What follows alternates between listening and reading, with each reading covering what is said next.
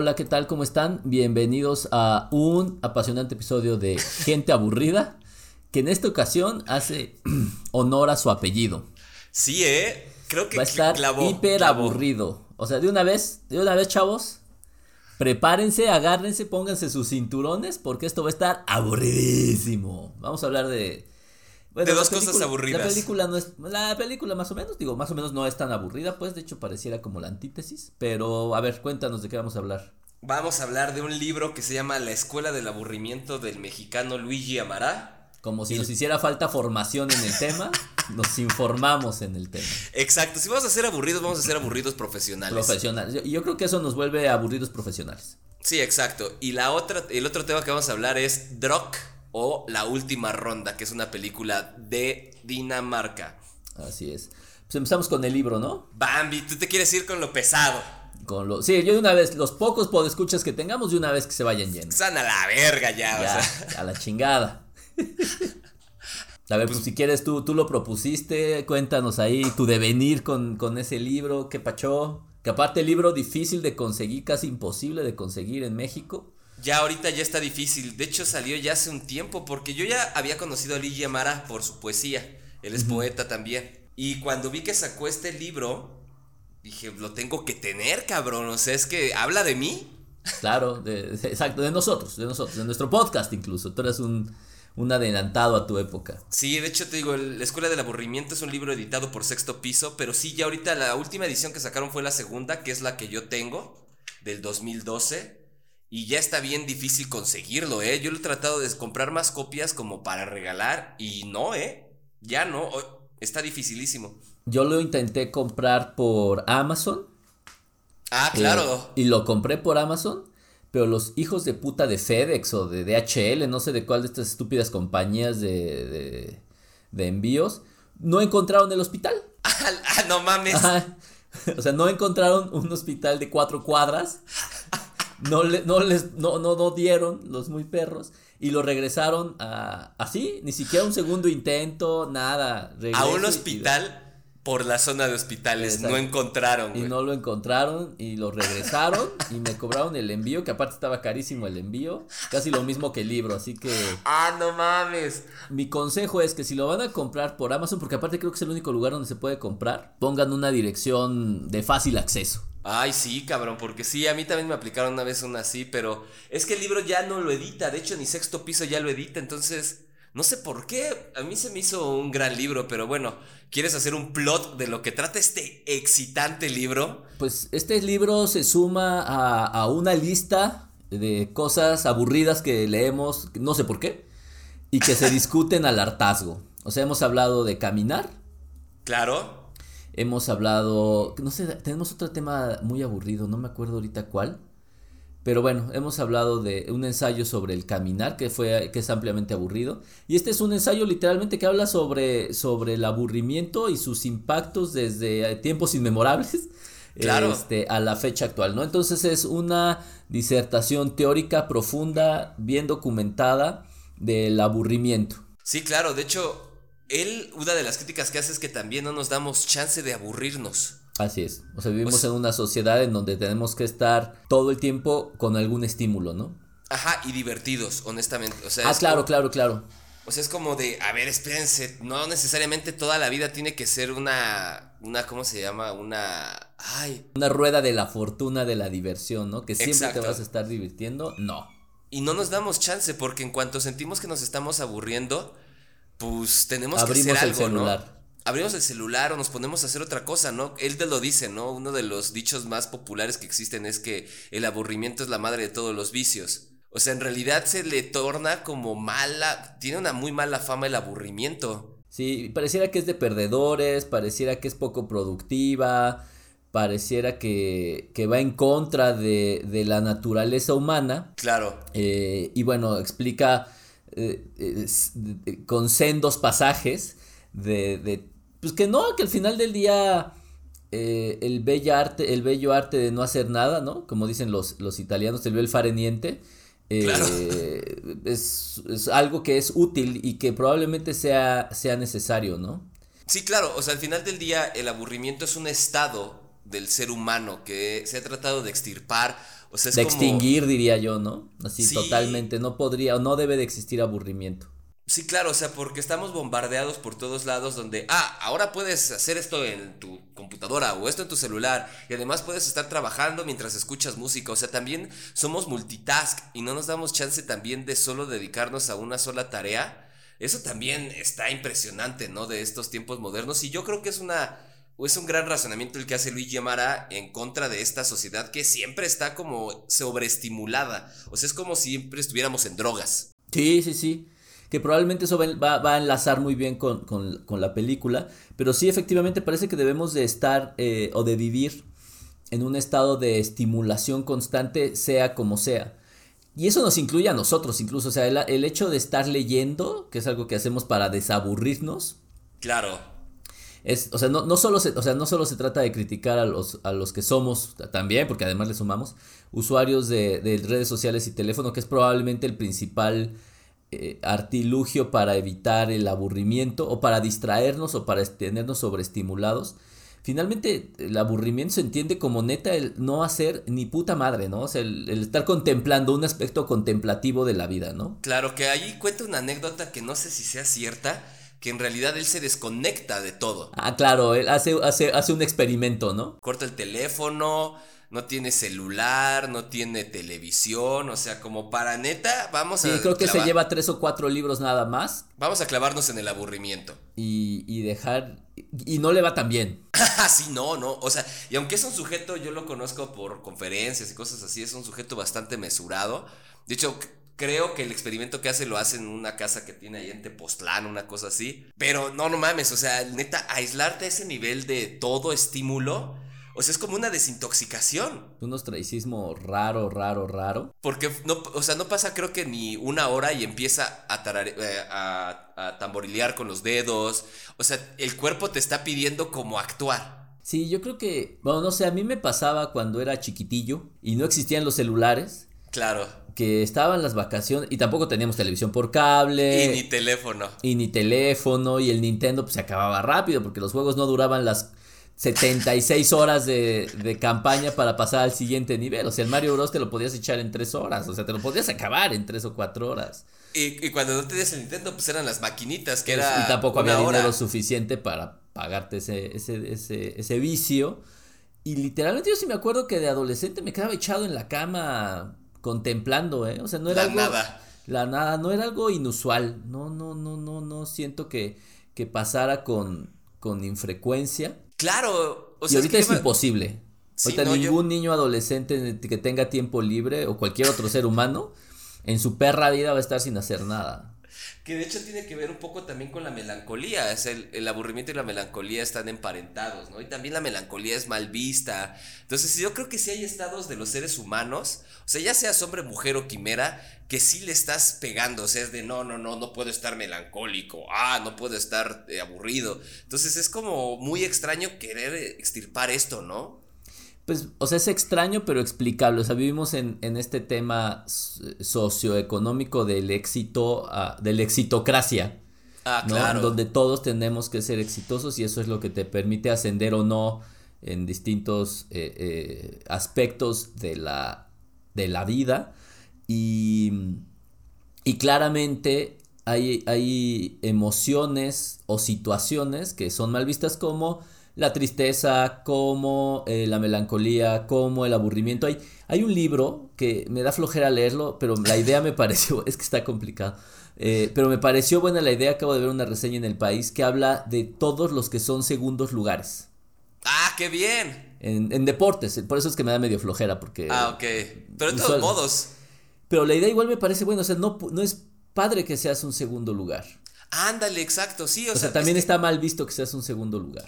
O un. No, no mames, si es mal visto el segundo, el tercero, cabrón. Sí, o sea. claro. O sea, sí, o sea, sí estamos como siempre estar en la punta del éxito. Siempre. O sea, y es. O, o en la. O en la punta de la.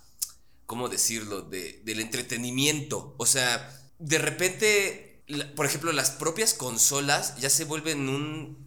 Una situación de. Ah, sal- sale un juego cada semana. Un juego que te puedes tardar meses en, En jugar- acabar. en acabarlo siquiera, o, o es inacabable. Ajá, o sea, es de, oiga, no, no mamen, o sea, también aliviánense tantito, o sea, yo creo que no necesitamos también tanto. Y yo creo que tiene que ver con eso, con lo que comentas. Siempre hay que ser el número uno. O sea, de hecho, aunque a mí me gusta ver partidas de videojuegos, por ponerlo así, ya sé que es una estupidez. pero es como mi fútbol, es como mi fútbol. Claro, claro, claro, es igual de estúpido que ver fútbol. Ajá, porque tú no lo estás viviendo o no lo estás te emocionas pero me emociona. Igual yo con los videojuegos, pero algo que me saca mucho de onda es que los juegos inician como, pues videojuegos en específico, como un entretenimiento. Y ahora se vuelven un puto deporte y una cuestión de siempre ser el número uno y, o la número uno. Y es, no, no mames, o sea, también. Antes se jugaba por jugar, por, por pasar Y ahora es un trabajo, no mames. Ahora es trabajo, sí, sí, sí. Hay gente que gana mucho dinero haciendo esas madres. Ya lo sé, los putos coreanos están locos, güey. Alguna vez yo jugué contra un chino, no, un coreano no, te metí una putiza, güey. Como perro pateado putiza, güey. En cinco minutos me destrozó mi estrategia de batalla y dije, ya no voy a volver a jugar. Porque sí se vuelve un trabajo. Y yo creo que también el entretenimiento se vuelve un trabajo. O sea, siempre hay que estar pensando en cómo nos vamos a entretener. Fíjate que yo siempre he dicho que tengo una, una virtud. Y esta virtud es poder convertir en trabajo cualquier cosa que sea divertida. Como correr. Sí, exacto. O sea, algo que puede ser divertido casi lo convierte un trabajo y una actividad. Redes sociales. Exacto. En redes sociales voy a convertir en trabajo. Mi trabajo, pues obviamente lo convierto en trabajo, ¿no? O sea, entonces sí, sí, uno de mis superpoderes en, en, este, en esta versión del universo es que cualquier cosa que pueda ser divertida, la voy a convertir en trabajo. La voy a querer profesionalizar. De hecho, mira, él dice en una parte del libro, si el aburrimiento hoy parece una antiguaya, un malestar inconcebible y escandaloso, casi tan anacrónico como la peste negra, es porque la idea misma de experiencia se ha modificado hasta dejarlo fuera del lugar, hasta excluirlo por completo. Pues es que sí, o sea, no hay, no hay espacio para... Ya hablábamos un poco también de cuánto se expone el ser humano diariamente solo estímulos comerciales, por ejemplo. Claro. Que, habíamos que eran cientos o miles, ya ni me acuerdo, eh, al día. O sea, la sociedad no te permite eh, vivir en ese escenario, ¿no? Ni en silencio. Ah, no, olvídate, el silencio. Yo además, yo sigo pensando, estoy, soy un, convencido de que entre más ruido pone la gente es menor su coeficiente intelectual. Hijo de tu puta madre. Sí, sí, sí, sí. O sea, siento que así es como reflejan frustración, pobreza, situaciones de, de violencia sexual, no sé, güey, o sea, es que neta, güey, ¿qué necesidad tenemos de escuchar a 200 decibeles reggaetón? O banda, o cumbia O lo que sea, güey, o sea, cualquier cosa a 200 decibeles es una mierda, pues. lo que sea.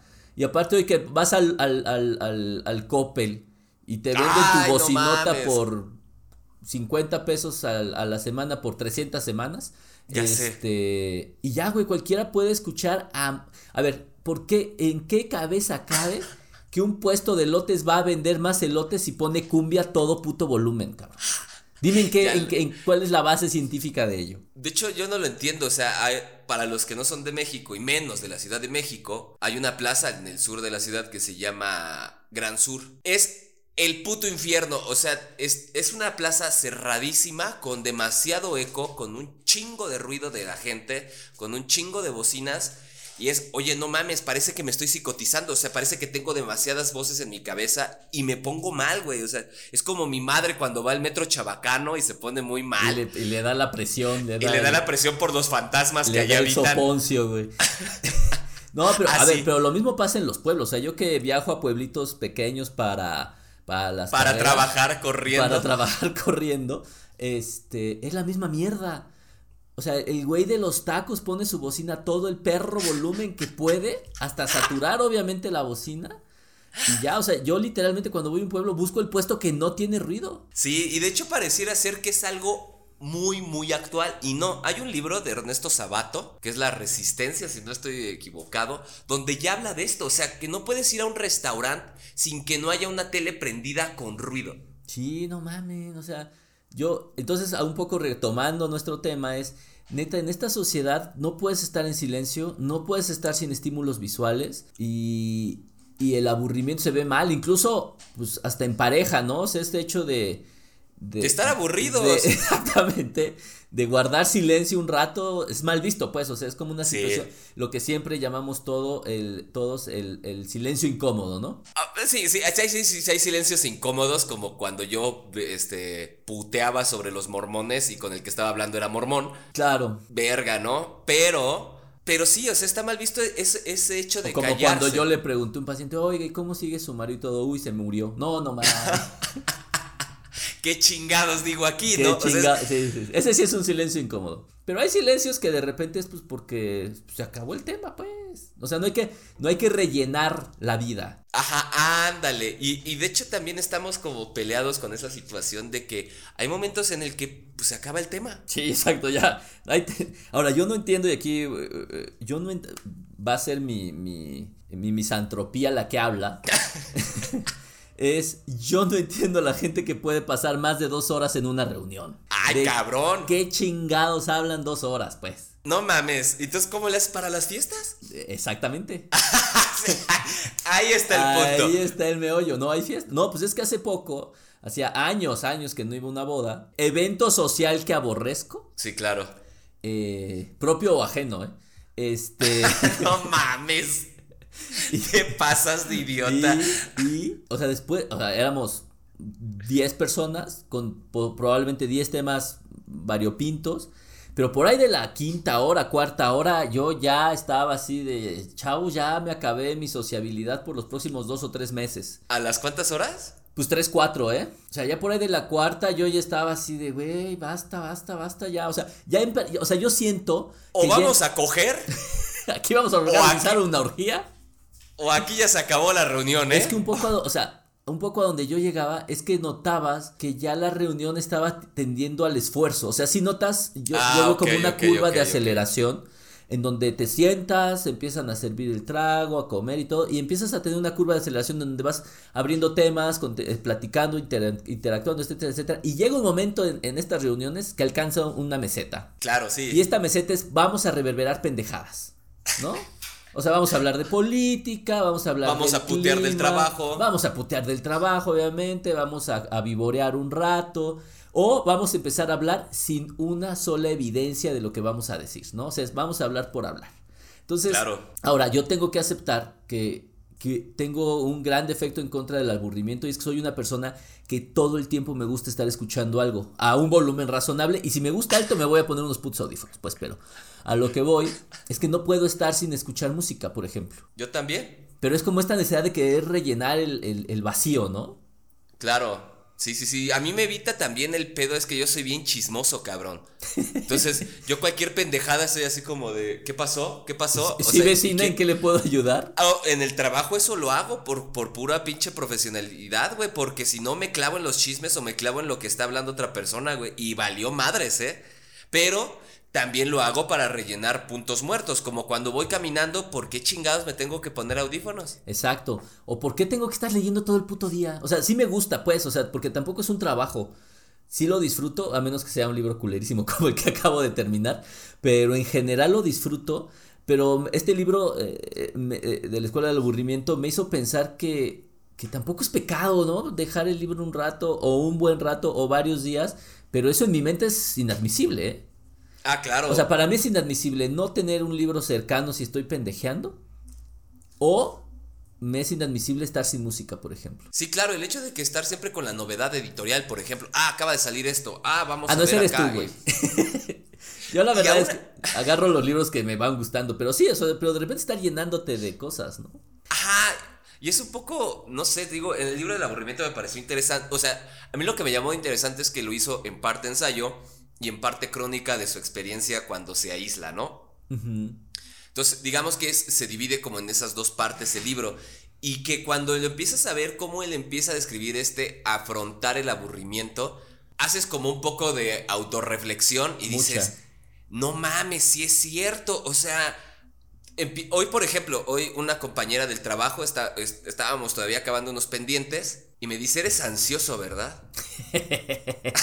y se me nota Ansioso, depresivo, obsesivo. obsesivo, de repente la moral se me afecta, pero tranqui, ¿sí? es normal, esto es normal. Pero relax. Pero No, relax, y- pero relax, sí, puedo salir con alguien.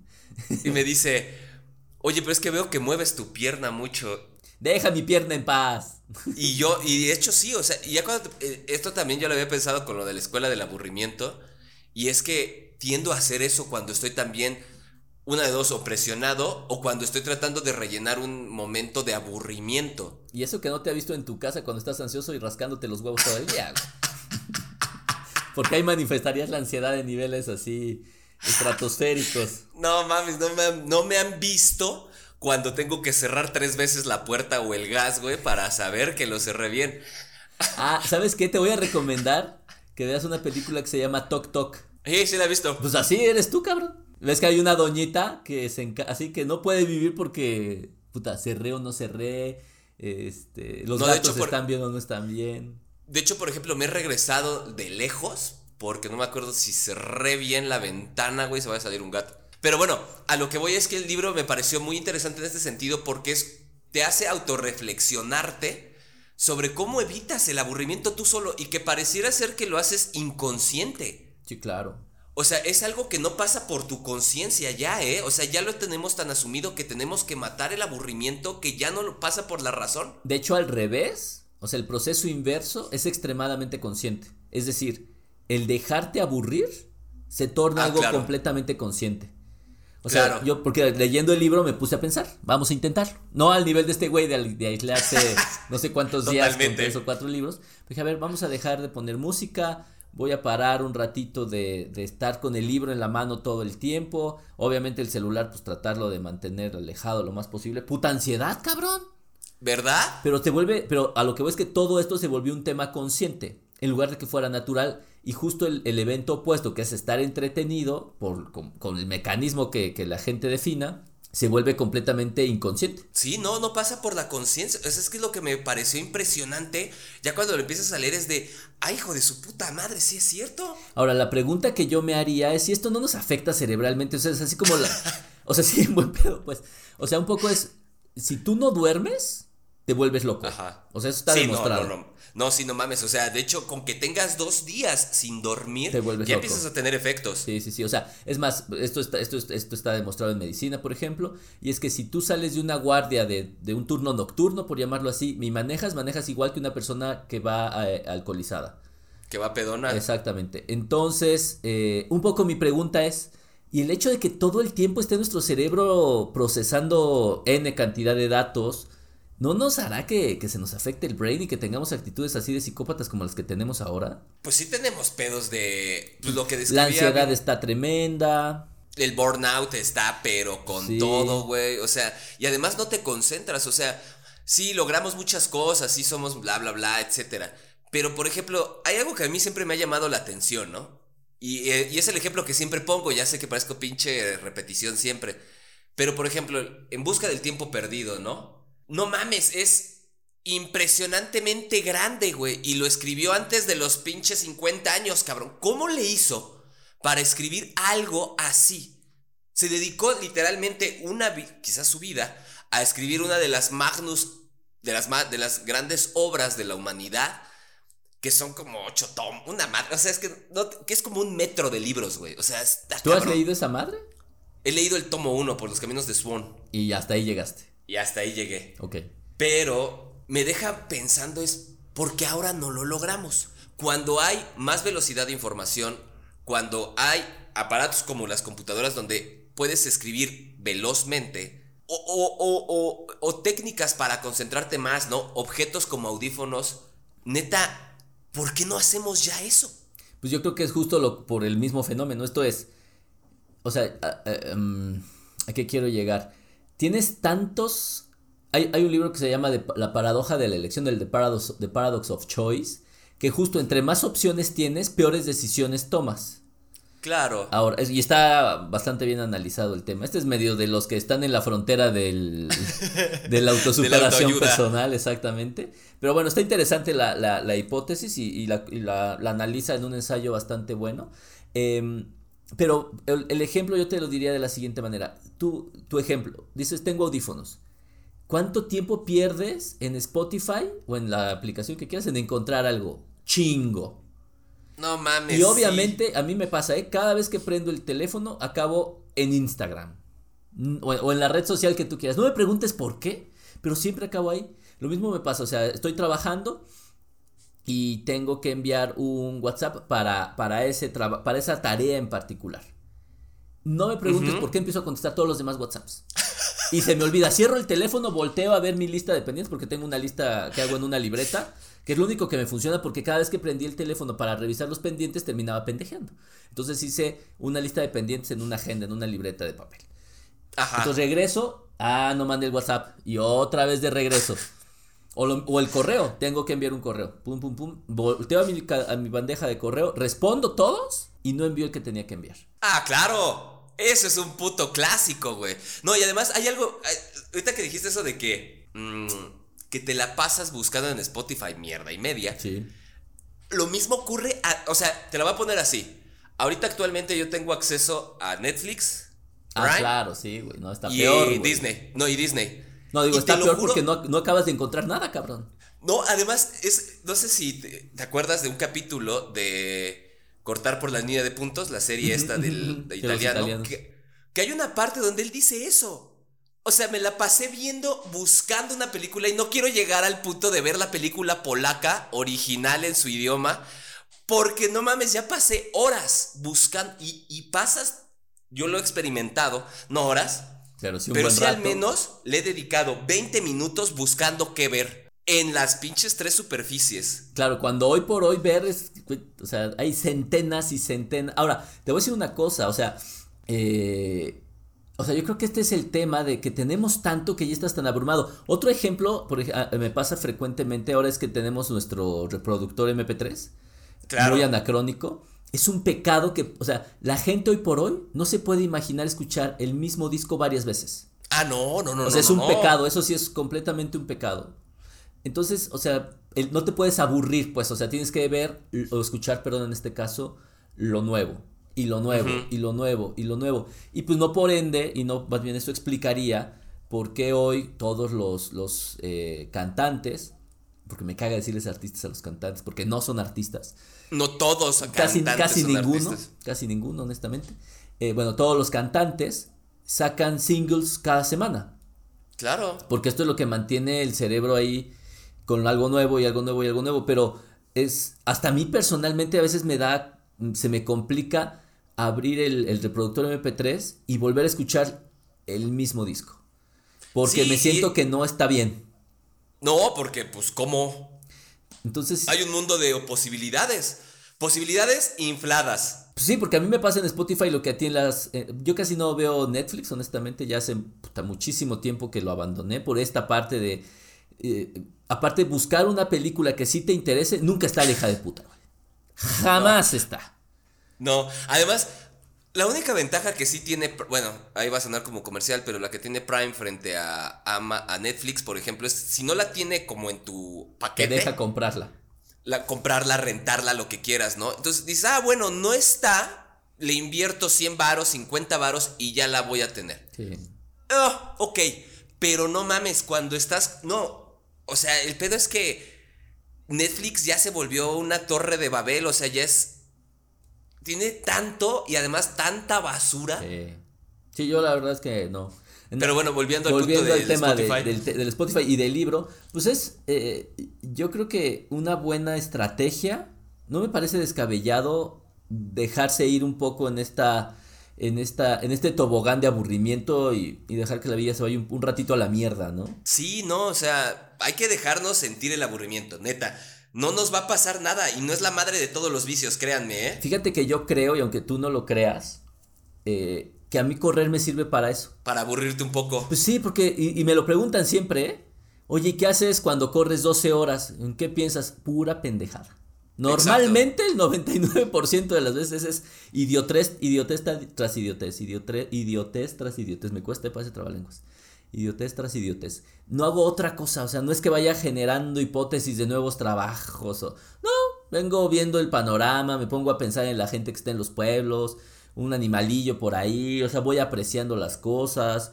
Em, o sea, yo creo que es mi único escenario donde realmente me puedo desconectar y, mucho de, del trabajo del corredor de fondo es qué haces contigo mismo tantas horas. Claro. Porque ahí sí no hay celular. Bueno, o sea, sí hay, pero pues, lo ocupo nada más para avisar cómo voy, que estoy vivo y, y párale de contar. Pero, pero nada más. Y gente es raro que encuentres. Entonces, mucho tiempo, muchas, muchas horas, estás solo y, y- dándole vueltas en tu cabeza. Ahora, eso de que pongas la cabeza en blanco, pues es una mamada, ¿no? Eso no existe. O sea, siempre vas a tener algo ahí que, que, que te está reverberando.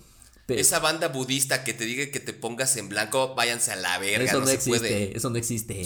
No eres Buda, no vives en un templo budista, Exacto. lejos de todas las pinches tentaciones, también no mames. También ya. Pero sí, entonces para mí yo creo que sí me, yo creo que sí tengo un escenario. Después ya me sentí más tranquilo porque pensé, sí, cuando me largo. Ahora hay veces que uso audiolibros para entrenar, por ejemplo, pero últimamente, como estaba muy fastidiado, me los quito y voy, pues voy viendo el, el ambiente, pues, y bien, y en carreras como pues lastima, no puedo estar tantas Claro. horas con unos audífonos, así sean los que sean.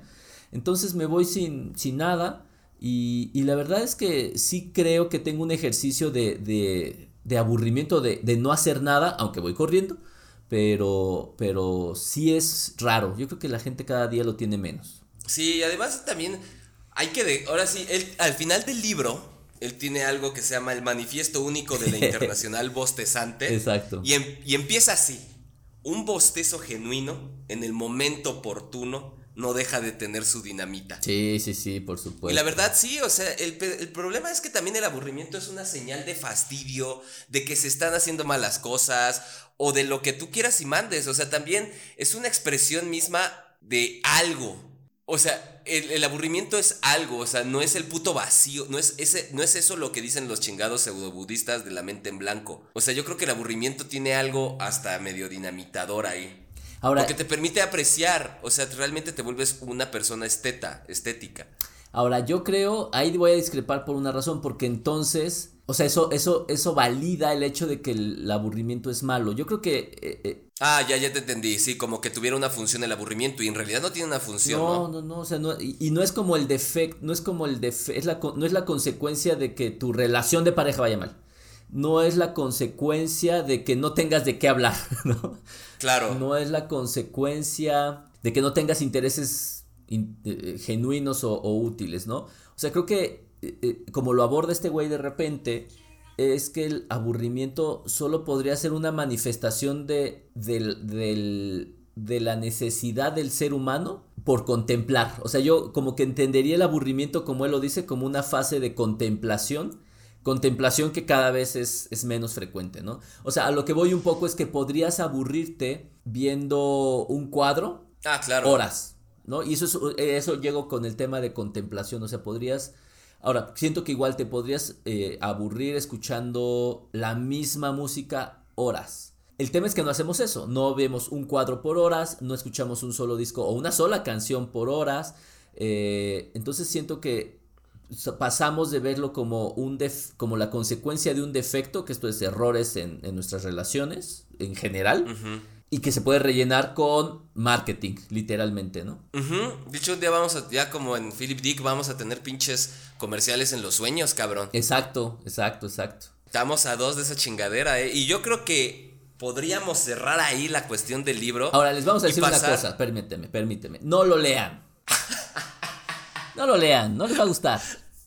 No Bueno, sí, es un gusto adquirido este ensayo, Sí, ¿eh? es, a ver, no es Por- un libro que la gente va a disfrutar. De hecho, es un libro que puede ser eh, aburrido. Sumamente es aburrido sumamente porque habla aburrido. sobre Pascal, Sí, sí, Montaigne, sí, exacto. Se San avienta Jerón. discursos filosóficos ahí este, amplios.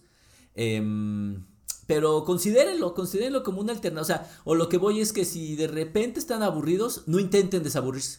Quédense un Déjense rato. ir. Déjense ir. Ahí. Ahora, si les preguntan, ¿y tú por qué chingado estás de aburrido? Ah, pues yo escuché en un podcast de gente aburrida que hay un libro que habla sobre el aburrimiento y se los avientan Y que lo ensalza. y que lo ensalza. Y yo creo que con eso sí podríamos cerrar, ¿te parece?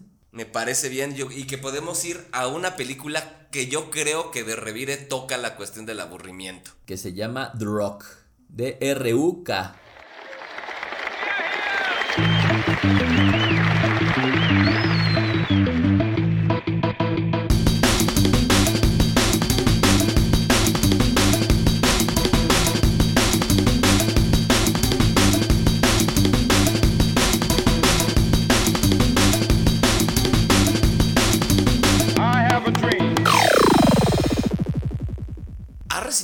Premios, ¿eh? Yo, Según esto, ¿eh? yo tengo sentimientos encontrados con esa película. Yo también, ¿sabes? No me acabo de convencer, Exacto. pero tampoco está vomitible, ¿eh? No, no, no, no, a ver. A ver, para empezar, es una película danesa. de- entrada es danesa, esos güeyes en teoría no tienen corazón. Es una. Ni alma. Sí, no, no mames, Ni no, él.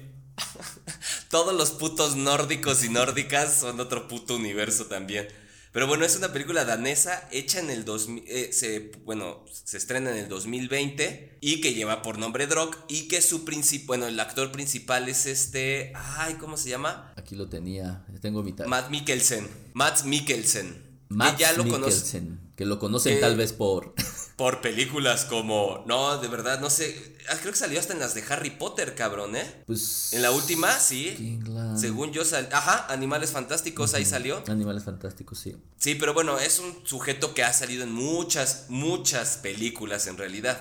Entonces, yo cuando vi que había ganado muchos premios y la chingada, dije, bueno, pues hay que darle una oportunidad. Pero a ver, ¿quieres dar un plot de qué trata Drock? Drog es la... Es una expresión, creo yo, de cómo afrontar de manera, pues no sé si sea cierto, ¿no? A lo mejor tú, tú tienes ese tema. No sé. La crisis de los 40, ¿no? O sea, yo tengo la crisis de los 40, todavía no. Ahí voy. pero es que todos ellos tienen 40 años. De hecho, se, ves que arranca con el festejo de uno de sus amigos. Voy a pasos agigantados hacia los 40, Exacto. pero no. Pero bueno, es una forma en que eh, un grupo de amigos eh, intenta enfrentar pues, lo que ocurre cercano o rondando a los 40 años. Esto es el fastidio de la perra vida, ¿no? No lo pude haber definido mejor. Es el fastidio de la vida, o sea, llegas a los 40 y dices, verga, ¿esto qué? Entonces, pues hay quien nos da por andar en moto, hay quien nos da por correr ultramaratones, eh, por dejarnos la que- barba. Hay otros que no hacen nada, como yo. Otros que pues nada más contemplan cómo pasa la vida. Se Eh, abrazan del aburrimiento. Exacto. Pero bueno, entonces eso es lo que ocurre. Pero bajo una hipótesis interesante. Como lo afrontan, en lugar de comprarse una moto o de correr ultramaratones, lo que estos güeyes hacen es, Vamos a volvernos alcohólicos. ¿Por qué no sé si no? alcohólicos, pero sí pedos crónicos. No mames, a huevo que acabaron siendo alcohólicos. Pues- Pero bueno, el caso es que hacen un experimento según, Según esto basado en una hipótesis eh, psicológica. Que, que no sé si sea cierta, ahí si hay alguien que nos... Si algún psicólogo ahí nos puede ayudar al respecto. Donde según los humanos tenemos un déficit de alcohol de punto .5, ¿no? Sí, Entonces tenemos que tomar hasta punto .5. exacto. Durante todo el día mantener ese nivel de alcoholemia, en, bueno, el alcohol en sangre, para estar bien. Y al inicio parece que clava. Entonces, ahora, para llegar a ese nivel, se supone que más o menos tendrían que estar tomando de manera constante entre uno y dos tragos. Sí, más o menos. No sé cuán- cuánta sea la temporalidad, porque no sé cuánto Pues es que ya, exacto. cada puer- hay- exactamente, o sea, cada persona seguramente lo va a, a procesar diferente. Y como bien mencionas, al principio, pues muchos mejoran. De hecho, todos mejoran, ¿no? To- Sí, sus habilidades sociales, sus habilidades o sea, ten- profesionales. tenían algo en común y esto es que neta su vida estaba hecha mierda. de la- llena de aburrimiento y tedio y fastidio. Pues es que más que aburrimiento era como fastidio, ¿no? Sí. O sea, una pareja en una crisis eh, muy complicada. Un tipo Un soltero. par de solteros que igual, ¿no? Porque un par son solteros. Aunque uno es uno, el, el maestro de música como que es, eh, es soltero pero no tiene pedos. Luego está el maestro de, De deportes. que tiene graves pedos. Y, Sí, porque además lo deja su esposa y está solo, ya solo tiene un perro, etcétera. y está el otro que tiene tres hijos. Y que su esposa lo mangonea como. Pues es que no lo mangonea, güey. Pero pues imagínate criar tres hijos, güey. No mames. No, sí lo trae como porque hasta él dice, o sea, yo solo estoy casi casi con ella por el varo. Ah, bueno, pero. Porque es el, porque es el güey que pone el varo, ¿no? Casi casi. Pero bueno, son como situaciones muy distintas, pero que todas convergen en el tedio y el fastidio. Exacto, entonces llegan a esta crisis de los 40, no saben cómo resolverlo. De hecho, eh, la escena arranca en el cumpleaños, eh, en donde este Matt Mikkelsen, que se llama Nikolai o una cosa así, en la, en la peli, eh, se truena, ¿no? Se truena, eh, comienza como lloraría un danés, ¿no? O sea, güey, Dos, dos lágrimas. lágrimas pedorras. Soy yo, yo, bueno, como Magdalena, cabrón, me hubiera arrancado, ¿no? En cambio, este miserable, así, dos pinches gotitas y ya. No sean, Ese es no su- sean codos. Sí, exacto. Pues es que te digo que esos güeyes no tienen ni alma, cabrón. Este. Que ya solo por esa escena de hacer llorar a un danés ya. Ya lo vale, exacto, exacto. Si los pinches vikingos de mierda. Este. Entonces, eh, al final del día, eso arranca la hipótesis de que el beber es bueno. Ahora, y ese va a ser creo que mi principal defecto. Yo creo que puedes, eh, tú lo sabes perfectamente, o sea, tú los excesos los puedes abordar como desde dos perspectivas. Como la perspectiva de la negación, yo lo veo así, es decir, el, el, hecho de que existe una hipótesis que indica que necesitas mantener niveles de alcohol lo suficientemente válidos no me parece que sea un defecto congénito, si es que fuese una hipótesis, o sea, asumamos que es real la hipótesis, que alguien la, manifestó. Em, eh, lo que me preocupa es que más bien es una manifestación de qué es lo que va a llenar el cagadero de vida que tenemos. O sea, la sociedad nos ha llevado a eso. Es como si yo después pensaba en un análogo o una analogía y esto es, ¿por qué no, por qué no marihuana? ¿Por qué no cocaína? ¿Por, qué no, ¿Por qué no tenemos un déficit de, de tetraidrocannabidol, por ejemplo? ¿no? ¿Y por qué tendría que ser el alcohol? Entonces me, eh, me, da la impresión que lo podemos ver como desde una perspectiva en donde estamos tan saturados en esta vida que necesitas algo como el alcohol para tratar de mantener una, una cierta cordura. Pero por otro lado, y es donde me da ciertos problemas, es que pareciera una promoción absurdamente grosera a beber alcohol. ¿Te lo pareció? No, pues así, así, así es. O sea, no, no, no me parece. O sea, si esto, si esto lo hubieras puesto en fumar tabaco, te podría... Ah, no mames, la cancelan, cabrón. Porque obviamente, o sea, vamos a hacer un, un, un, pequeño spoiler alert, pero nada grave. Finalmente te das cuenta que si bebes te va mejor. Si te diviertes más, sientes más. Te va mejor en, los, te va mejor en los exámenes. Ah, claro, claro, claro, claro. O sea, tiene escenas muy... Mm, que podrían... O sea, que... ¿Cómo poderlo decir sin que suene peyorativo? Pues que en el, en, en el plebeyo promedio indicaría de que sí hay que beber. A lo mejor si uno ya lo empieza a intelectualizar, pues uno diría, pues no, o sea, yo creo que lo único que está a mí, o sea, ya lo intelectualizándolo es,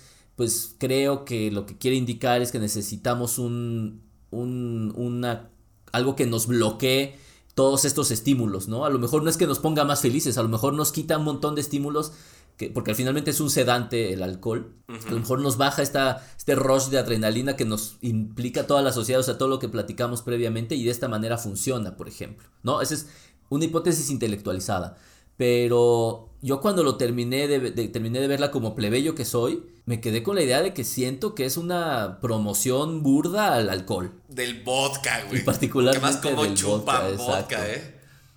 Pero no sé si sea una promoción tal cual del alcohol, porque además, o sea, yo cuando decía que se volvían alcohólicos, es que se acabaron siendo alcohólicos, o sea, en el sentido de que, pues ya los llamaba el pinche vicio bien cabrón, o sea, porque el problema no es solo la hipótesis, o sea, órale, ponle punto 5, pero de repente se fueron hasta arriba, ¿eh? Con el chute. 1.5. 1.5 y vámonos y lo que siga, hay unas pedotas de muerte, hasta uno de ellos, spoiler alert, si se vuelve alcohólico. Ahora, algo que no considero, estoy aquí wikipediando en lo que tú estás eh, eh, hablando, y no, todo parece que es una mala interpretación de una hipótesis. Esa hipótesis no existe. Jóvenes, no existe esta hipótesis.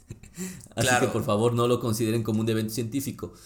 Este, ah, bueno, ahorita te digo algo eh, con relación con ello, pero... Eh, ah, esta se me fue. Pero también, o sea, también, o sea, si es una mala, este, o es una burda este, propaganda sobre el alcohol, pero también es un poco quitarle ese velo moral al alcohol. O sea, de repente sí es, no mamen, ¿eh? O sea, ahorita hay una pinche campaña promota. Ah, claro, claro. Por todos lados, ¿eh? O sea, no solo... En Canadá, por ejemplo, ¿no?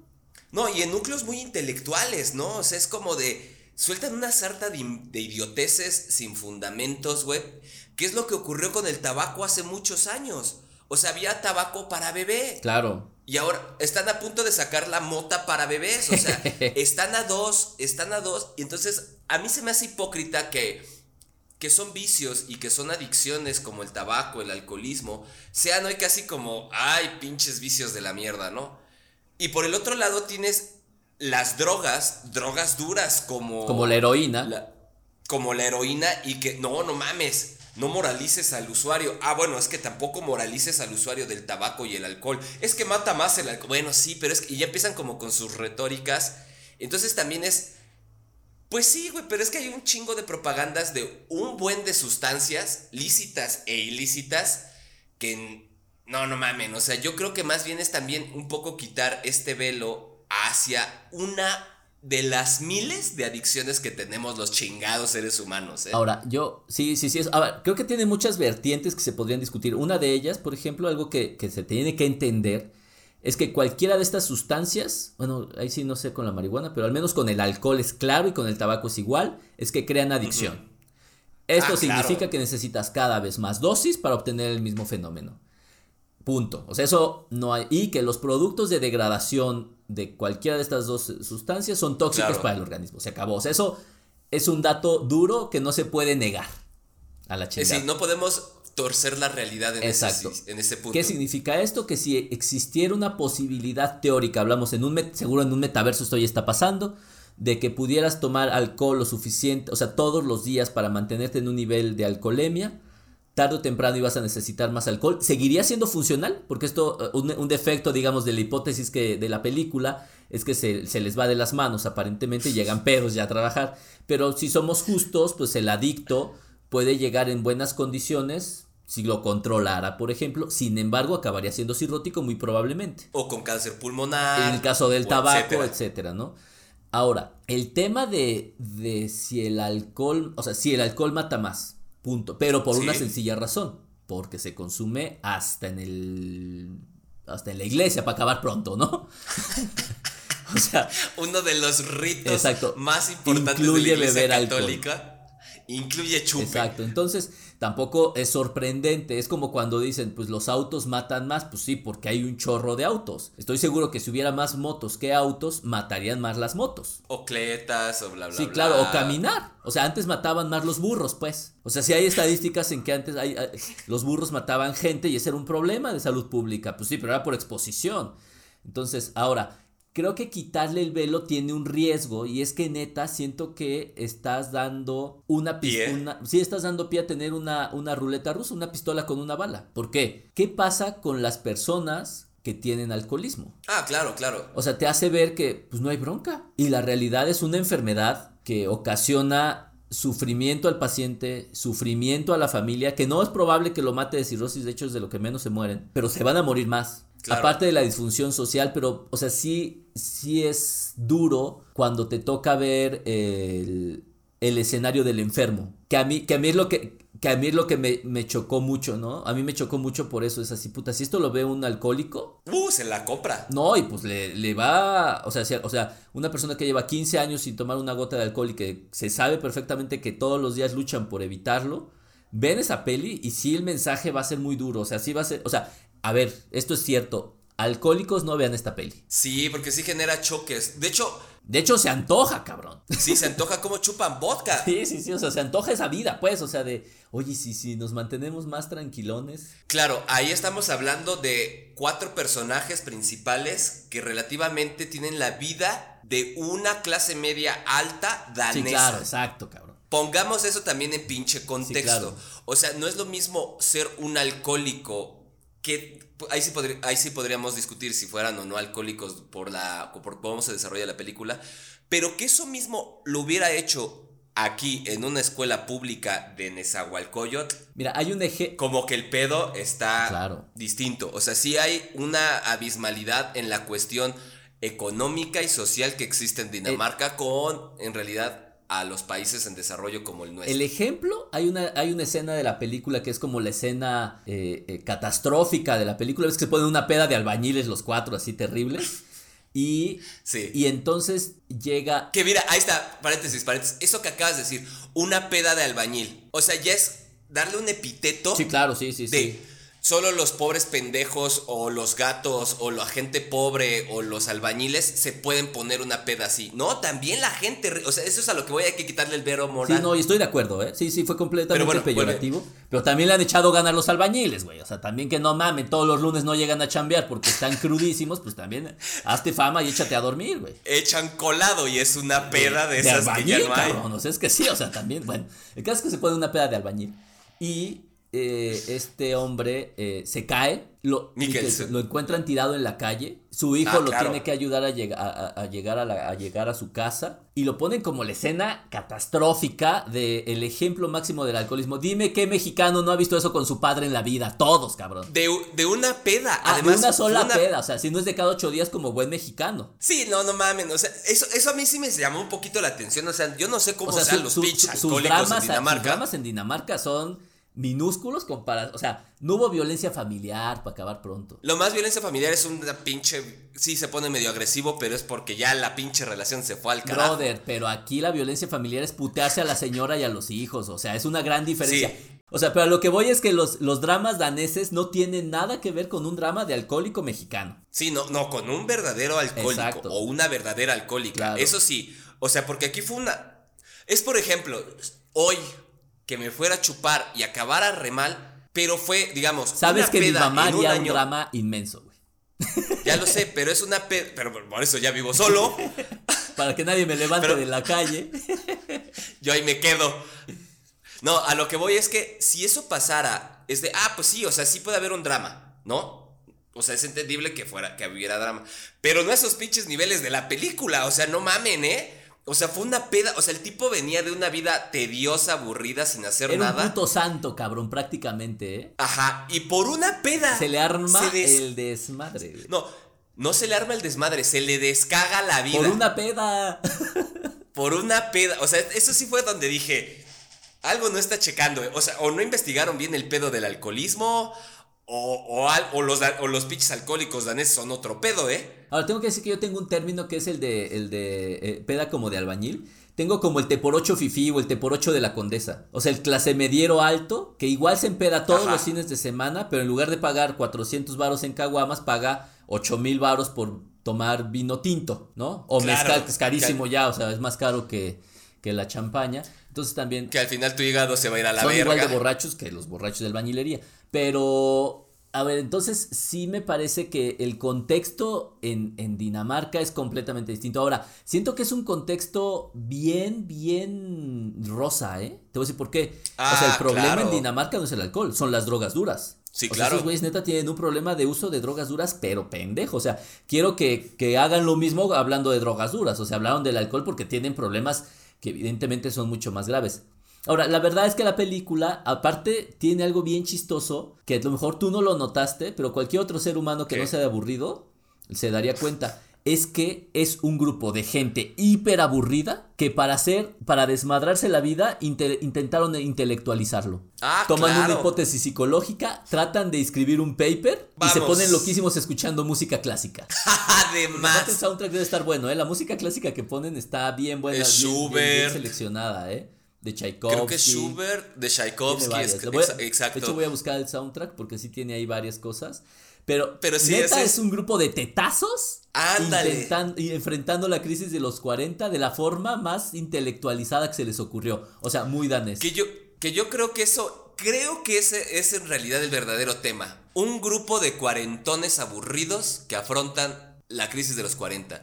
Intelectualizar más allá, yo creo que ya sería darle pinche crédito. Sí, yo creo que la debemos de tomar no de una manera moralista. Yo la acabé viendo de una manera moralista, particularmente porque a mí me toca ver cómo se muere la Sí, gente claro. por cirrosis, pues. ¿No? O sea, no es como. Claro, claro. O sea, sí veo los desmadres que implica que la gente abuse de alcohol y no son los dramas que salieron en esa película. O sea, eso es Disneylandia. O sea, eso no es nada. La verdad es que los dramas de la gente que tiene problemas con el consumo de alcohol son brutales. Entonces me da, o sea, sí, lo tuve que, terminé viéndolo desde una perspectiva moral, pero yo creo que si lo ves únicamente como una perspectiva de entretenimiento y a lo mejor como una, una, una discusión un poco de, de qué es lo que pasa cuando la gente ya se empieza a fastidiar y que a lo mejor lo que hay que hacer es dar un giro, que en este caso el giro lo promueve el alcohol, este, para tratar de, de sacar los temas adelante, ¿no? Porque obvi- obviamente tiene final feliz, semifeliz. Ahí medio agridu. Bueno, es que sí es feliz, o sea, es que. Eh, o sea, Sí, el, sí, el sí. mayor drama que sale en la película Es la muerte de alguien. pasa a segundo Totalmente. plano. O de sea, hecho, es- se festeja con alcohol. Ajá, y es como de. O, o sea, yo, yo, yo estoy de acuerdo. O sea, ay, ay, me sale mi lado, danés. No, a lo que voy es claro. que sí, o sea, la, la muerte es irreversible, echarse a llorar totalmente. Ok, no soluciona nada, pero tampoco no mamen lo que hacen en la película. O sea, acaban de salir de un velorio y vamos a ponernos una peda de campeonato. A ver, brother, pero eso pasa en los velorios en México. Ah. O sea, es que eso no es raro. O sea, más bien lo que a mí me sorprende es que los daneses hagan. Ahora, ellos lo hacen. Lo mismo- que ellos lo hacen lo bien mismo que en elegante, México. Ellos lo hacen muy elegante. Se van a un restaurante hipermamón. Te digo que es como el te por ocho de la condesa. Este, se van a un restaurante hipermamón, piden caviar y, o sea, mil y un cosas. O sea, sí es, sí es distinto. Ahora, yo creo que la película al final del día es, es muy interesante. Me parece muy divertida. O sea, yo neta me estaba muriendo de risa con los dramitas que tenían. A lo mejor, para, te digo, para la sociedad danesa sí podría parecer como dramático. A mí me daba mucha risa. eh, De ay, no Ahí mames. se encueró. No manches. Ajá. Chavos, Ahí se subió a la mesa a cantar. No, hombre. ¿Eso qué? No. chavos, tan, verdes. tan, tan verdes. Ahora, yo creo que sí es una, una versión bastante rosa de una realidad danesa, porque yo creo que los daneses, entre que no tienen corazón, no tienen alma, no tienen un buen clima, tienen un idioma de la mierda, pues lo que te queda son las drogas, digo, también un clima asqueroso. Pinche Dios. Solo lo comparten ellos, güey. Nadie más comparte el puto Cuando danés. estuve, ahora sí que va a sonar al, al- al- al postureo. En Dinamarca. Cuando estuve en Dinamarca y preguntaba sobre el tema de migración, el principal problema de la migración es que es casi imposible aprender danés. Había una, una doctora ahí, bueno, no sé si es doctora, pero una científica ahí en, en el hospital donde yo estaba, que era búlgara y llevaba 10 años en Dinamarca y todavía le hacían bullying porque no hablaba como danés. No mames. Entonces. 10 años. Sí, sí, sí. Y no más, ¿no? Entonces, una de sus limitantes primarias es justamente el lenguaje. Y, y es tristísimo porque las, las mujeres danesas son unas Barbies. O sea, yo Claro. salía a correr en Dinamarca a buscar la fea. O sea, corría en un parque, todas eran. Vamos a aventar una. Todas estaban hermosas y no encontraba una fea. Y hombres igual, o sea, obviamente todos son unos vikingos guapos, mamados, rubios, este, Pelirrojos. pelirrojos, de la barbilla cuadrada, o sea, perfectos los hombres. Igual, o sea, yo, yo veía y decía, no, pues no. No hay hombres feos. como salir- No hay mujeres feas en Dinamarca. Es como salir aquí a correr en Santana, de donde vivo. Igualito, cabrón. Los marinos que cuidan aquí, güey, igualitos, güey. Sí, pero vaya, yo creo que, que es una película. Ahora, está en Netflix. Está de agrapa, bueno, si paga Netflix ahí la tienes. Vale la pena, está entretenida. Yo sí siento que no. Lo único que, que yo recomendaría es que no la tomemos como, como una Biblia. Ah, sí, hay que tener cuidado. Ahí sí concuerdo contigo. hay que- Porque sí está riesgoso eso, ¿eh? O sea, sí te la puedes O sea, comprar. yo siento que gente con poco criterio y muchas ganas de platicar. No, hay muchas ganas de chingarse el hígado. Sí podría decir, no, pues es que tienen razón, o sea, y, y si no, y si le intelectualizas, pues sí, claro. Evidentemente, yo creo que es una buena estrategia. Y, y que eso, a lo que voy, es que esa película no debe de validar el abuso de alcohol. No, que no debe de validar el abuso de, De nada, hijos de la Sí, chi- sí, sí. Porque neta, sí, yo creo que ese es el riesgo. No sé, no sé por qué, por qué nadie dijo nada. O sea, a mí me sorprende que en este mundo tan, tan moralista nadie haya brincado y decir, oigan, creo que no deberían de decir estas cosas. Me parece válido que se diga, o sea, me es respetable. Eh, pero es entretenida. O sea, a mí lo que sí siento que cumple sin ningún, sin ningún problema. Y siendo danesa debe ser difícil, es que sea entretenida. Ya cualquier película. Bueno, las, las del caso del departamento Q, que son detectives. Y las suecas estas del dragón, ¿y cómo se llama la chica del dragón? Ah, la chica del dragón Que tatuado. son buenas, ¿no? Pero, pero igual siempre Sí. hay maldad, ahí hay mucha maldad. Pero, pero esta Pero es bueno, como hay- divertida. sí, para no ser de thriller, Sí, claro. está entretenida. Entonces échale un ojito, no se la, no se la no se la compren. compren. Yo, o sea, yo único que sí es spoiler alert. No lo, no lo consideren una hipótesis real. No está bien que abusen del alcohol o de cualquier otra sustancia. Y honestamente, si son o tienen tendencia al consumo abusivo de alcohol o- y están en fase de recuperación, neta, no la vean. No, y menos, y menos si conducen el metro, microbús, Sí. taxis. No lo O hagan. hacen, o no hacen mamen. puentes. O hacen puentes. o, o- o construyen metros. construyen metros. No lo hagan porque luego Luego se caen. vienen, vienen los dramas. Entonces sí, pero las dos cosas yo creo que convergen en el aburrimiento. Unos estaban aburridos y buscaron el alcohol y el otro te dice abraza el, Abraza el aburrimiento. Y es lo que les decimos, mejor abúrranse. Sí, no pasa No nada. se chinguen no el se chinguen su higadito, ni sus pulmones, ni sus narices, ni nada por el estilo. Entonces, pues yo creo que ahí podemos dejarla. Otro loco Ya y divertido saben. viernes. Otro loco y divertido viernes para mañana pararnos a trabajar. como buen godín. Y recomiéndenos, escúchenos, critíquenos, ya saben, y compártanos Así es, ya- síganos haciendo ganar tanto dinero. con nuestros 25 podescuchas. Órale. Bye. De bye.